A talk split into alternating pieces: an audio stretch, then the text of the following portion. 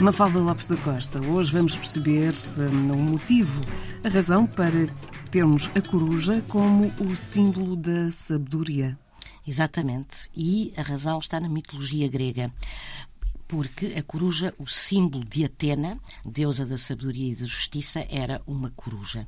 Isto porque ela possuía como mascote uma coruja que, segundo a lenda, lhe revelava os segredos da noite mediante o seu poder de clarividência inspirados pela lua. Atena corresponde à deusa romana Minerva, que também era representada por uma coruja.